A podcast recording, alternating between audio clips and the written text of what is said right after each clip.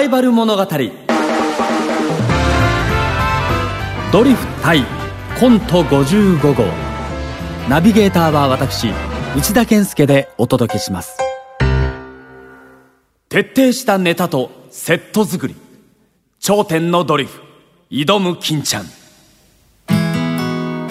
新たにスタートした8時だよ全員集合でザ・ドリフターズと番組スタッフは作り込まれたコントを目指した。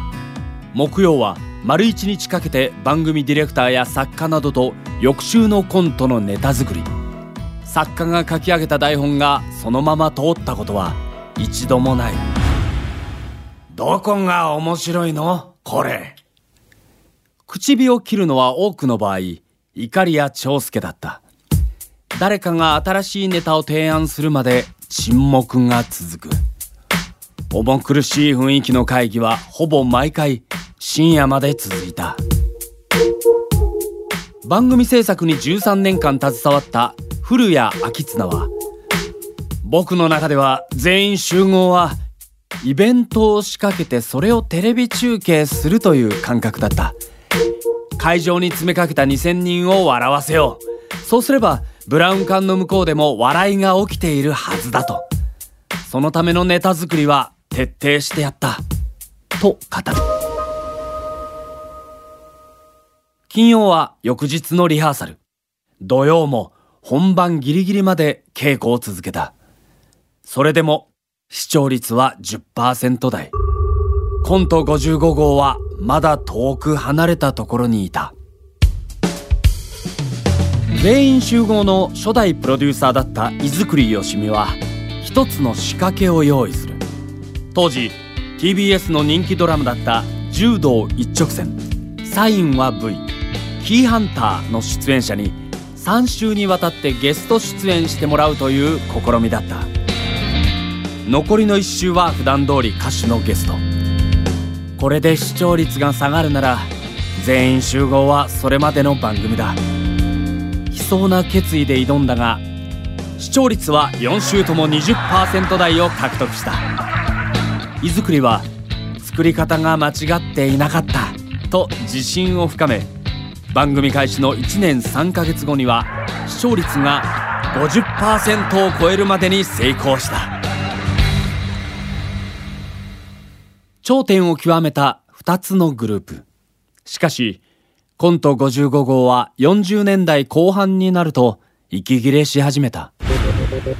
全員集合と同じ時間枠だったコント55号の世界は笑うは45年3月で打ち切り。萩本欽一は46年にスター誕生で初めて一人で司会にチャレンジし一方の坂上二郎はテレビドラマへの出演など俳優や歌手としての歩みをスタートした。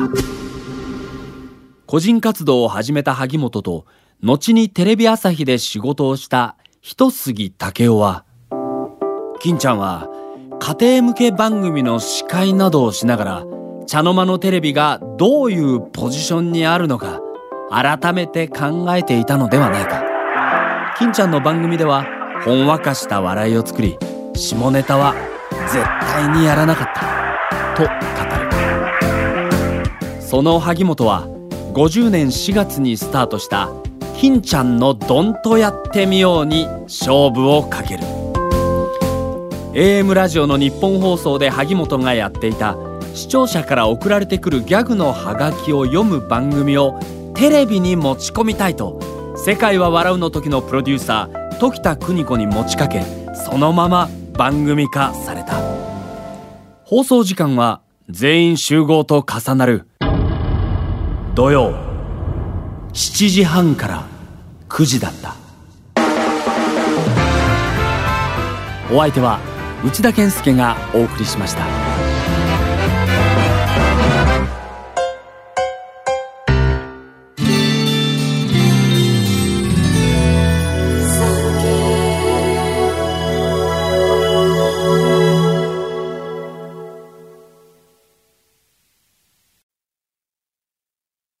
産経新聞社がお届けする戦後史開封最後までお聞きいただきありがとうございます番組をフォローすると最新エピソードが自動でダウンロードされるので、外出の際にはデータ容量を気にせず楽しめます。